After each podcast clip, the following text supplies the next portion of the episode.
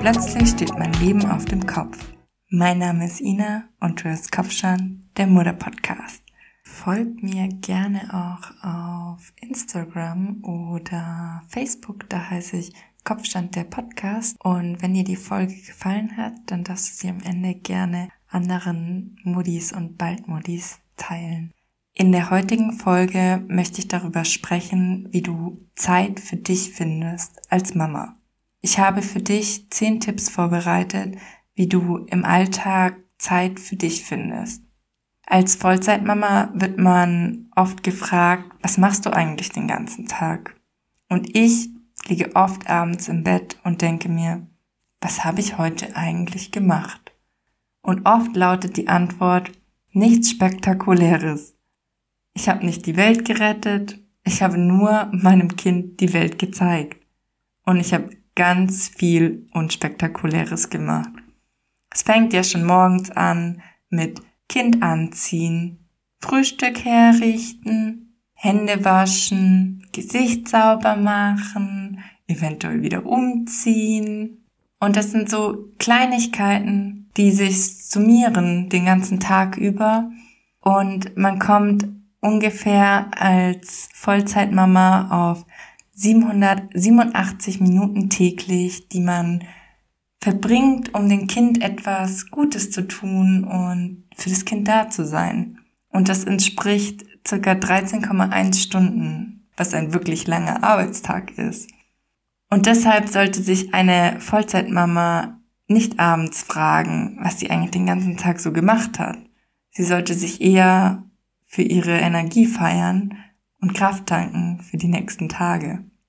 Und jetzt komme ich zu meinen zehn Tipps, wie du Zeit für dich in den Alltag einbauen kannst.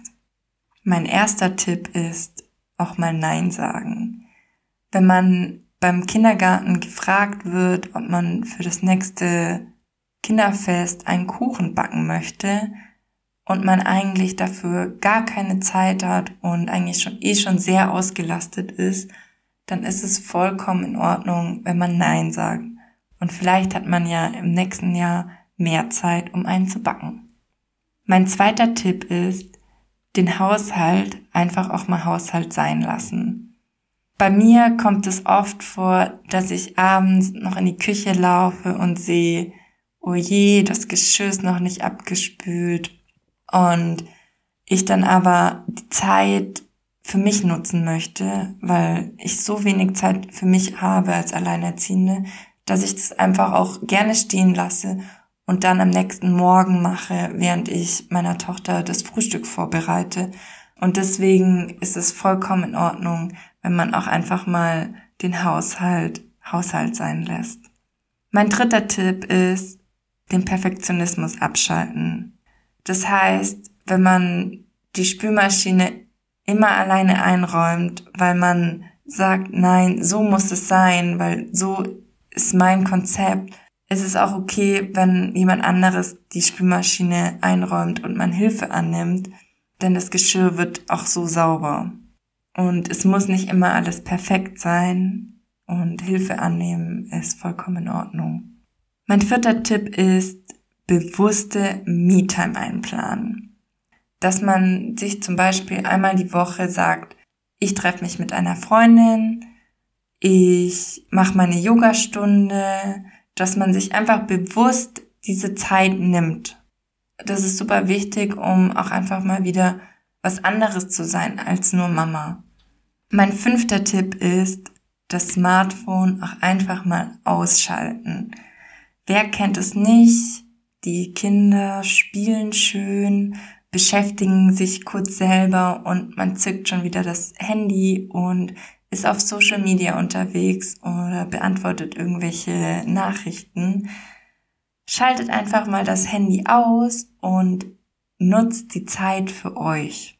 Mein sechster Tipp ist Mini-Pausen. Nehmt euch bewusste kleine Pausen. Sei es, wenn ihr im Bad seid, dass ihr einfach noch eine Minute länger im Bad bleibt und diese Zeit bewusst für euch nehmt einfach eine kleine Pause. So könnt ihr immer wieder über den Tag verteilt ein bisschen Energie sammeln. Wer kennt diesen Spruch nicht? Der frühe Vogel fängt den Wurm. Steht vor allen anderen auf. Das ist mein siebter Tipp.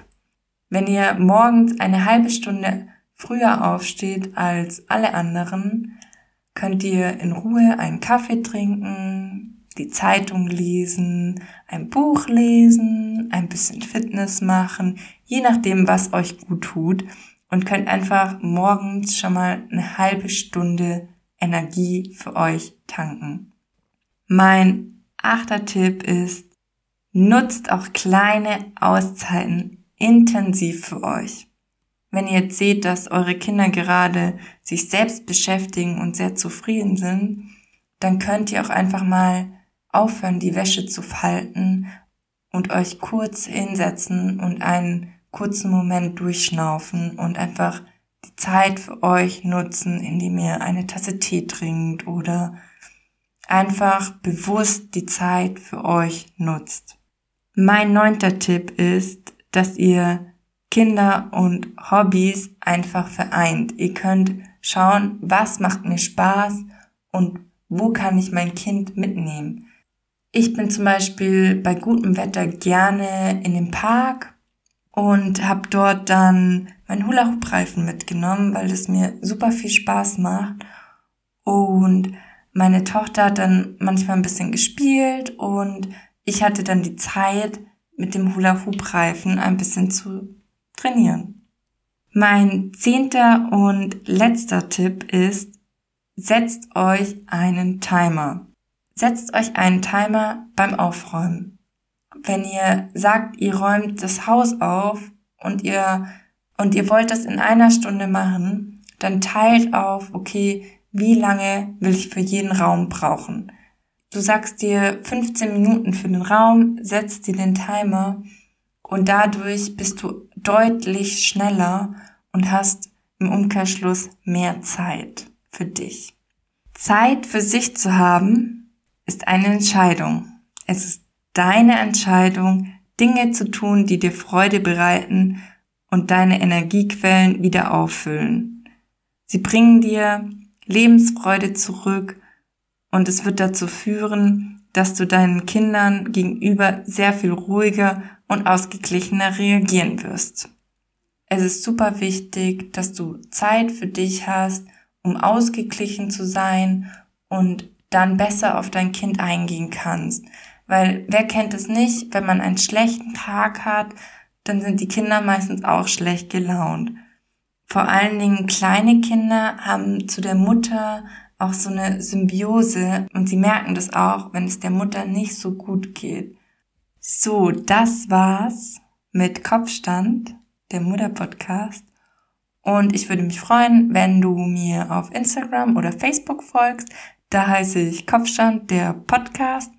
Und du kannst mir gerne auf Spotify folgen oder wo auch immer du gerade diesen Podcast anhörst. Und ich freue mich, wenn du das nächste Mal wieder dabei bist. Bis dann, deine Ina.